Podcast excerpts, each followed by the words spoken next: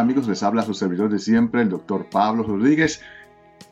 Bienvenidos a un capítulo más de Nuestra Salud, el podcast donde hablamos de tópicos importantes para su salud y la salud de su familia. Y recuerde que ya pueden pasar por mi sitio web nuestrasalud.com para ver programas anteriores y mucha más información que le vamos a tener a todos ustedes.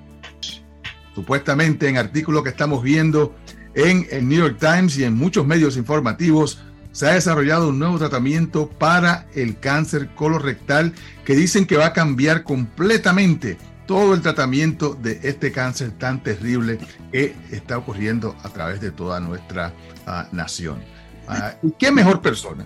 ¿Qué mejor persona que mi buen amigo Abdul Sayed, quien es experto eh, cirujano colorectal, que nos va a ayudar a entender exactamente qué es este tratamiento que supuestamente es milagroso, uh, pero que en realidad cuando miramos un poquito más adelante eh, y más profundamente nos damos cuenta de que no es tan bonito como lo pintan. Pero para eso tenemos a mi amigo el doctor Abdul Sayer. Abdul, un placer siempre tenerte en el programa. Muchas gracias, muchas gracias Pablo. Siempre es un placer poder eh, conversar contigo un poco y, y, ojalá poder aclarar algunas cosas eh, que le digamos a la, a la población eh, hispana en general acerca del cáncer colorectal. Definitivamente. Bueno, pues antes de entrar directamente al estudio, háblame un poquito acerca del cáncer colorectal, cómo es que este uh, impacta a nuestra comunidad, a la comunidad en general, y, y, cuáles son los tratamientos que actualmente se están uh, usando y cuál es el resultado de estos. Sí, um, y, y, yo creo que esa es la, la, la principal pregunta para que empecemos sabiendo dónde estamos y qué es lo que estamos haciendo ahora. Y eso nos va a ayudar a entender un poco más qué es lo que se está haciendo y cuáles son estas nuevas o más eh, eh, novedosas eh, terapias que hay, que tenemos acceso ahora, que son muy buenas y que eh, probablemente en, en, un futuro van a, a, coger mucho más fuerza. Pero lo primero que tenemos que entender es el cáncer colorectal. Eh, hoy en día, pues es uno de los principales cánceres, es el, el tercer cáncer que causa más muertes en, en, en, cual, en, Estados Unidos, basado en la data que tenemos en Estados Unidos, pero es uno de los principales cánceres a nivel mundial no solamente en los Estados Unidos. Eh, específicamente el cáncer colorectal es un cáncer que se puede prevenir. Muchas veces anteriormente hemos conversado acerca de eso. Se puede eh, detectar en un estadio temprano eh, y usualmente cuando se detecta en un estadio temprano a través de un procedimiento llamado colonoscopía, que hemos hablado muchas veces acerca de ese procedimiento en el pasado, el, el siguiente paso sería cirugía. Eh, una cirugía donde se resecta la parte del intestino grueso, colon o del recto, donde se encontró ese, ese eh, cáncer ah, maligno. Eh, y ese es usualmente lo que hacemos. Se hace una colonoscopía o cuando el paciente tiene síntomas, se hace un diagnóstico y una vez que se tiene un diagnóstico, usualmente se hace cirugía. Algunos casos, el cáncer está muy avanzado y entonces en esos casos cirugía no es una opción a veces del principio. Se le puede dar quimioterapia. Quimioterapia son medicamentos por la vena que matan el cáncer, pero matan también otras células alrededor. Tienen bastante efectos secundarios. La gente se puede recordar que a algunas personas se le cae el cabello, depende de qué tipo de quimioterapia. Y muchas veces, si hay respuesta a eso, entonces después se puede hacer cirugía. Eh, entonces, en, en, en, el caso de lo que, lo que está pasando ahora es que tenemos Dentro de todos los cánceres hay diferentes tipos. Es decir, no todos los cánceres del colon o colorectales y del recto son lo mismo. Aunque todos se llaman cáncer y vienen del mismo órgano, son un poco diferentes. Entonces hay algunos cánceres dentro de ese grupo de cánceres del colon y del recto que son un poquito diferentes y esos son los que este estudio está hablando eh, el estudio habla de un, una terapia para ese tipo específico de cáncer dentro de los cánceres colorectales eh, y la terapia es un poquito diferente porque no es quimioterapia, es una terapia que estimula tu propio o ayuda, ayuda pienso que es una mejor palabra, ayuda a tu propio sistema inmune a defenderse contra el cáncer. Y, eso es un punto importantísimo de que entendamos de que no todos los cánceres son lo mismo, porque eh, te digo, eh, en mi práctica esto era constante, la, uh, la manera en que las personas piensan de que el cáncer es una sola enfermedad. De que si tienes cáncer en el colon es lo mismo que tener cáncer en el hígado, que tener cáncer en los senos, que tener cáncer en la matriz o, en la vagina. Cuando en realidad ah, utilizamos el término cáncer para identificar un tejido que está creciendo desproporcionadamente y sin control. Ah, pero las razones, las indicaciones, lo que lo causa, lo que lo cura, es completa y absolutamente diferente dependiendo del tipo de célula que esté envuelto ah, y de la cantidad de tumor que haya o la extensión de este tumor a otros tejidos, que es lo que entonces determina la mejor manera de tratarlo. Así que no pensemos de que el cáncer es una sola enfermedad, porque en realidad es una, gama de enfermedades que tienen características similares. Exactamente. Dentro de esa gama de enfermedades hay un, hay un pequeño grupo, bueno, eh, está, está creciendo, pero hay un grupo de cánceres que a diferencia de otros cánceres, no tienen eh, algunas proteínas que son necesarias para reparar mutaciones del DNA. Entonces, esos son lo que, se, lo que ellos llaman mismatch repair protein deficiency. O sea que el cáncer no tiene la proteína necesaria para reparar alguno de los, eh, eh, eh, no mutaciones, pero cuando el DNA, los nucleótidos que forman el DNA no se aparean en una forma correcta, no tiene la proteína necesaria para decir, no, no, no, ese no es el que va ahí, ese no es el nucleótido, este otro es el que va ahí. O sea que el cáncer, no puede, que el cáncer no puede reparar su propio material genético ah, debido a que le falta ese, esa, ese albañil, ¿verdad? O ese carpintero que es el que corrige dónde es que hay que poner las diferentes partes de las proteínas. Exacto. Entonces esos cánceres los llamamos los cánceres que tienen deficiencia de las proteínas de reparación o mismatch repair proteins deficiency. Esos cánceres hemos visto que muchas veces son bien agresivos y no responde bien a la quimioterapia. Ajá. Entonces, por eso es que ellos han, por eso están enfocando en ese tipo de cáncer. Pero eso es un grupo de cáncer entre todos los cánceres. Hay muchos cánceres colorectales que no tienen esa característica. Exacto, y eso explica, y se explica claramente, se explica, y se explica, Dulce, explica claramente por qué es que no trabaja la quimioterapia, porque la quimioterapia trabaja muchas veces en el material genético. Ah, dentro del material genético, cambiando el material genético y, por ende, o atacando el material genético y por ende, este tipo de cáncer puede ser mucho más susceptible a, ese tratamiento. Correcto, exacto. Entonces, dentro del grupo S de los cánceres que tienen ese, esa deficiencia de esa proteína, hay dos, hay dos cosas que pueden pasar. Uno, que, que el cáncer o el paciente con ese cáncer tiene la deficiencia de esa proteína porque es genético, es decir, alguien en la familia tiene la deficiencia, entonces simplemente él tiene la deficiencia de la proteína, pues el paciente. Eso es un síndrome que se llama Lynch syndrome. Eh, de hecho, el que descubrió el Lynch syndrome, el que describió ese síndrome, estuvo en Rhode Island hace como nueve años. Lo invitaron a Women's and Infants Hospital. Y yo estuve ahí, lo, lo conocí, tenía 90 y cuatro años. Wow. Pero es interesante, sí. Lynch syndrome. Pero hay otro grupo más grande que no tienen el síndrome, pero también tienen deficiencia de esas proteínas y es la mutación, hay una mutación, un gen específico. Pero bueno, eso es un poquito, tú sabes, más, más detallado. Inside baseball, como se le dice a...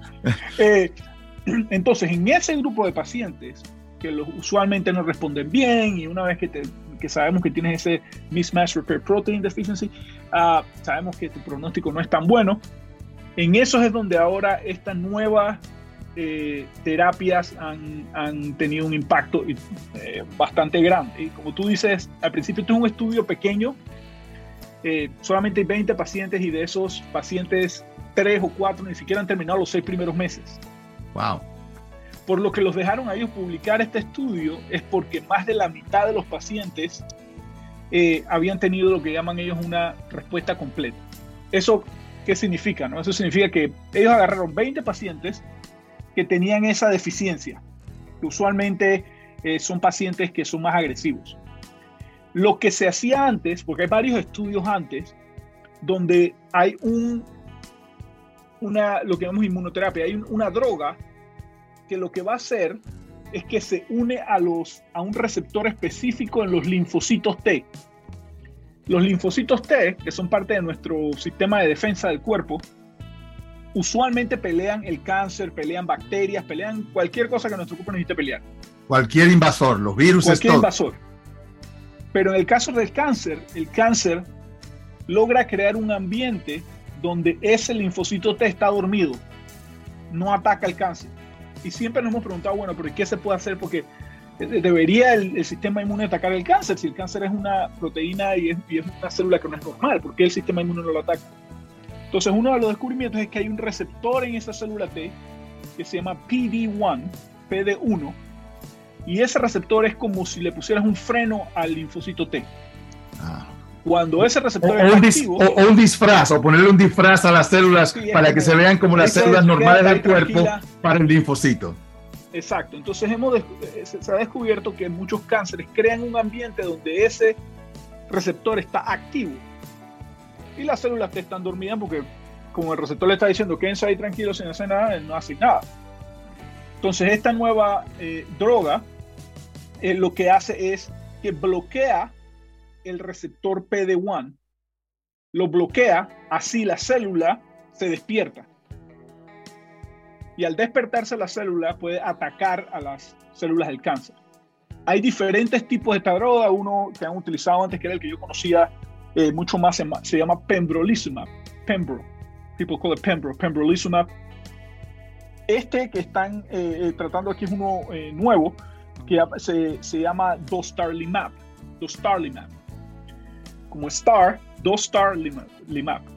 Entonces este es uno nuevo, es de GlaxoSmithKline. O sea, todas las farmacéuticas tienen su propio eh, eh, bloqueador, ¿no? Y esta fue el que utilizaron para esto. Entonces lo que ellos hicieron fue que diferente de otros estudios, con Pembro, por ejemplo, en el mismo New England Journal of Medicine se había publicado anteriormente un estudio utilizando pembrolizumab para pacientes con mismatch repair protein deficiency, pero que tenían locally advanced disease. Es decir, los pacientes que ya habían recibido de todo, que no, eh, que no, y que, no, se, que, ya, no se pueden operar y que ya no se pueden y que usualmente es el tipo de pacientes que, en donde tú quieres probar nuevas drogas que piensas que ya han pasado por fase 1 y todo esto, ¿no? Exacto. Lo que ellos hicieron diferente en este estudio es que los pacientes que ellos tienen en este estudio son pacientes eh, eh, que tienen un estadio más temprano, un estadio en donde usualmente el siguiente paso hubiese sido cirugía. Porque son estadios 2 y la gran mayoría son estadios 3, o sea que tenía algunos nódulos linfáticos agrandados, pero realmente el tumor era T3 eh, y T2, o sea que es un tumor que usualmente lo que hubiéramos hecho es que se, se, ve el cáncer, se manda un cirujano, el cirujano hace cirugía, Después, con la patología uno sabe bien el estadio y de ahí entonces se te da quimioterapia o, algo más. Bueno, ellos están utilizando el, la terapia esta desde el principio, antes de la cirugía. Y la idea de ellos era, bueno, vamos a darle la, la terapia esta a los pacientes y pueden pasar dos cosas. Uno, que el paciente responda bien a la terapia y que no podamos ver la enfermedad, porque el cuerpo responde tanto que mata, entre comillas, el cáncer o, no lo podemos ver. O dos, que no, no funciona bien y en ese caso entonces lo mandamos a cirugía, quimorradiación y todo lo que usualmente se hace. La sorpresa para ellos, que es lo que ha hecho la publicación tan importante, es que ningún paciente terminó requiriendo cirugía o quimioterapia. El cáncer desapareció completamente. Bueno, eh, a, eso, eso hay que hablarlo un, poquito mejor. So, Ajá. Ellos lo que llaman es Clinical eh, Complete Response. Pero, ¿qué es lo que significa clinical? Clinical significa que lo que ellos vieron originalmente en el MRI o en la endoscopía, si fue que le hicieron una endoscopía, eh, una como colonoscopía, eh, ya no lo ven. Eso no significa necesariamente que todas las células del cáncer están muertas. Eso no significa que el paciente está curado pero clínicamente ha habido una respuesta completa, porque clínicamente no podemos ver el cáncer como lo veíamos antes. Y la consecuencia de esto sería entonces de que estas personas pues no van a requerir otro tratamiento porque no hay un no hay no hay algo clínico para, para ver que, que, que, requiere tratamiento. La, la, pregunta sería, bueno, si no lo puedes ver, ¿está ahí o no está? Exacto. Y lo que se había hecho anteriormente es, ok, inclusive si tienes una respuesta clínica completa, vamos a hacer cirugía. ¿Por qué? Porque al quitarlo, yo se lo puedo mandar a un patólogo que me diga, hey, ya yo vi esto en el microscopio y aquí no hay más nada. O que me diga, bueno, lo que no pudiste ver en el MRI, aquí en el microscopio sí, todavía hay células vigentes, de, o sea, células estables de cáncer. Entonces, cuando la patología enseña que no hay más células, eso se llama un pathological complete response. Ah, perfecto. Y eso es bien ¿Eh? importante entenderlo, porque Abdul, te digo una cosa, yo estoy, hice un search completo de los medios informativos del New York Times, los diferentes periódicos y, programas de televisión y de radio, y la información que se está regando no es lo que tú dices. la información que se está regando es que aquí tenemos la cura milagrosa, que 100% de los pacientes eh, se, curaron de este cáncer que nadie podía curar supuestamente y que ahora estos, estos científicos con este tratamiento tan especial pues han curado de este cáncer. Sí, yo no le quito importancia a lo que ellos han encontrado. Este es un, el, el, hecho de que inclusive con un número tan pequeño de pacientes pero que hayan tenido la respuesta que tienen es algo impresionante y es importante discutirlo. Pero entender los detalles no es tan fácil. ¿Me explico? Eh, entonces digo, obviamente algunas personas, algunos medios quieren probablemente hacerlo un poquito más popular. Eh, yo creo que estos son eh, baby steps, estamos, pero en el camino adecuado. Esto es algo muy, muy importante porque muy pocas veces se ha visto, inclusive con pacientes pequeños, números pequeños, una respuesta de este tipo. Y, esto es algo que Sí, y esto es algo que no solamente se está viendo en el cáncer del colon, esto es algo que se está tratando en, muchos cánceres a través de todo el cuerpo, el de usar el sistema inmunológico para que el mismo sistema inmunológico destruya el cáncer sin tener que destruir eh, tejidos normales, que, el que, el, que la inmuno, nuestro sistema inmune destruya solamente las células que son extrañas y que son cancerosas. Correcto la inmunoterapia en general ah, es, es, es hoy en día el siguiente pilar del, del, tratamiento contra el cáncer. Es la quimioterapia, la radioterapia, cirugía e inmunoterapia ahora.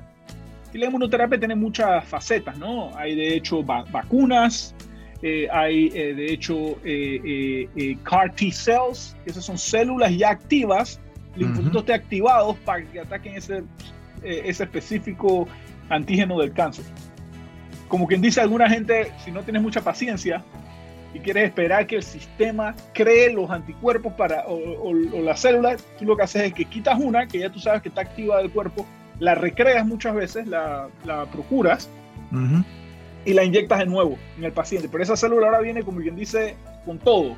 es, un, es, un soldado cargado con, con, con, su rifle y con su granada listo para destruir al invasor. Lo que va. Y eso es lo que mucha gente eh, eh, eh, ha estado usando para muchísimos cánceres, inclusive melanoma. Ahora, lo bueno de este tipo, o, lo, lo que lo hace esto más positivo, es los efectos secundarios, porque todas esas otras opciones tienen bastantes efectos secundarios y la inmunoterapia no tiene tantos efectos secundarios, o sea que la calidad de vida de esos pacientes es mucho mejor. En este, en, este estudio, el del New England, acerca de, del um, Dostarlimab, los side effects fueron grado 1, grado 2 y 35% eh, de los pacientes, 40% de los pacientes, 25%, cosas realmente tolerables. Náuseas, algunas diarreas, inflamación de órganos que, puede pasar, pero cosas realmente tolerables que no eh, eh, afectaron mucho la calidad de vida de los pacientes.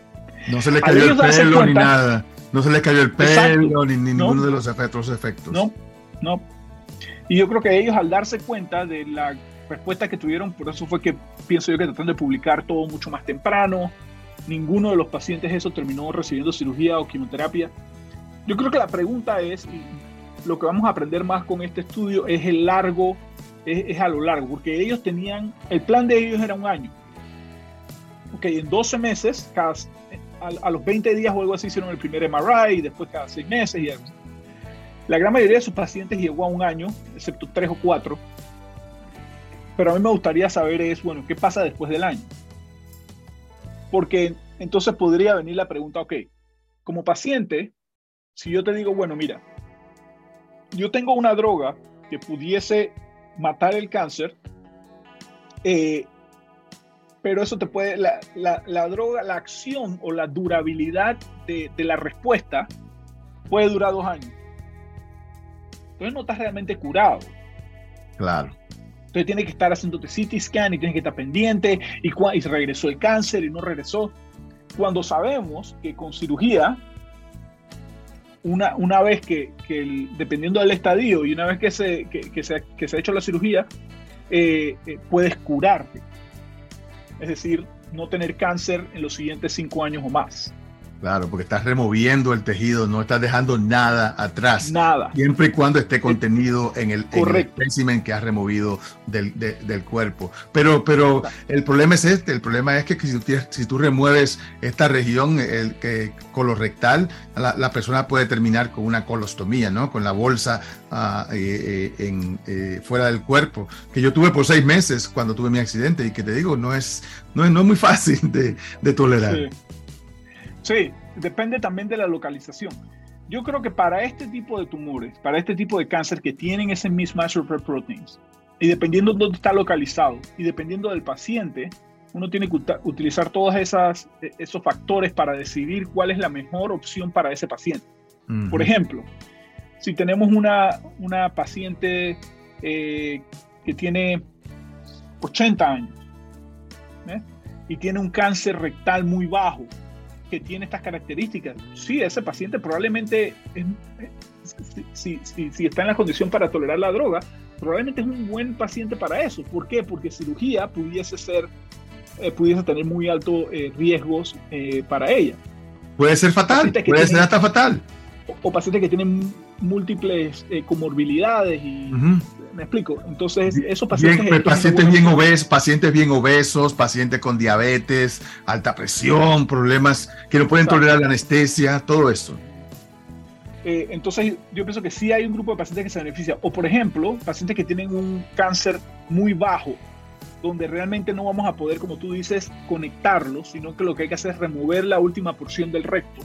Van a tener una colostomía permanente de por vida. Entonces, en esos casos sí, yo sí pienso que para tratar de preservar el órgano, el recto, eh, y si el tumor tiene las características de, que tiene la deficiencia esa, sí, yo pienso que es una buena, muy buena opción.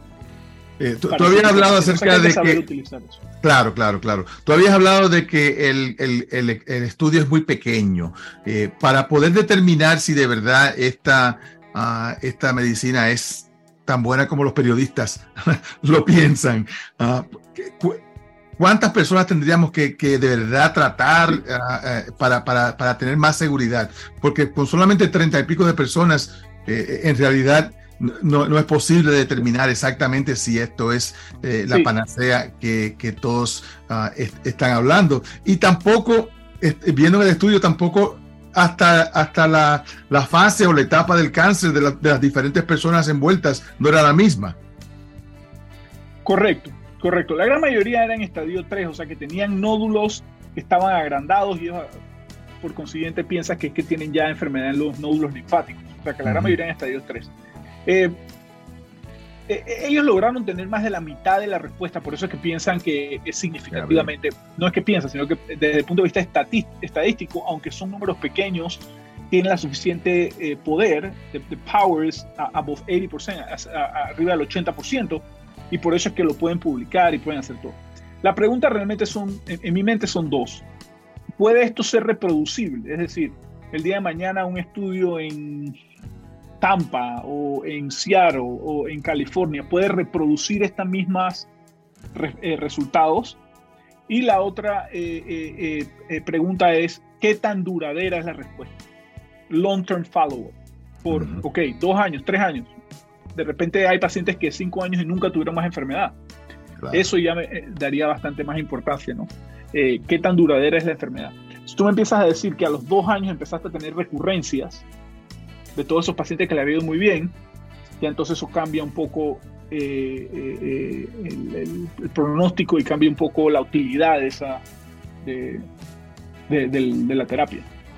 Así que eh, es, eh, la, la, la, respuesta es clara. Esto es, esto es un progreso enorme en términos del tratamiento del cáncer colorectal. Es algo que tiene que ser evaluado eh, de una manera mucho, mucho más uh, precisa que, que, no todos los cánceres pues califican. ¿Qué tú les recomiendas a las personas, porque ya se nos está terminando el tiempo, qué tú les recomiendas a las personas uh, que se encuentren con, con, una condición como esta? Uh, ¿qué, ¿qué, deben hacer? Bueno, lo, lo primero que hay que hacer es hacerse su colonoscopía a los 45 años. Eso es lo único que tienen que hacer. Sabía que ibas a decir eso. Eh, pero después de eso, eh, yo creo que es importante que, inclusive, inclusive para, para nosotros los hispanos, eh, saber que hay diferentes tipos de terapias, que hay algo que se llama inmunoterapia, y cuando nos reunimos con nuestro médico oncólogo o el médico que nos va a estar tratando, poder preguntar eh, oiga, yo escuché en el programa del doctor Pablo Rodríguez acerca de esta nueva terapia que estimula el sistema inmune. Eh, ¿Qué me puede decir usted acerca de eso? ¿Es mi cáncer un cáncer que pudiésemos eh, tratar con eso? Y eso abre las puertas a una conversación acerca de opciones. Nosotros y muchos de los pacientes hispanos, que no se ve tanto en los pacientes de, más alto nivel, sabe, educacional, es eh, la, que nosotros usualmente, lo que usted diga, doctor. Exacto, tenemos, miedo a hacer preguntas y, no, cuestionar el tratamiento. Exacto, pero si nos informamos con programas como el tuyo, entonces podemos ir y preguntar, hey, ¿y, esto de la inmunoterapia, eso es algo que mi mamá puede recibir o es algo que mi papá puede recibir? ¿Nosotros calificamos o no? Así que me parece que eso sería importante. Perfecto. Bueno, pues gracias a Abdul. De verdad que me has iluminado a mí y a toda nuestra audiencia acerca de este estudio. Y cuando las personas lean estos artículos, pues van a tener un poquito más de eh, suspicacia acerca de, de, verdad lo que esto significa. Ah, el doctor Abdul Sayed, cirujano colorectal en el Hospital Roger Williams ah, de aquí de Rhode Island. Para aquellas personas que, quieran contactarte, eh, Abdul, ¿dónde te pueden llamar? Eh, sí, me pueden llamar eh, al 401-456-2484. Eh, y si hablan español, nada más dicen que hablan español y yo tengo eh, personal que habla español. Perfecto. podemos ayudar en cualquier cosa.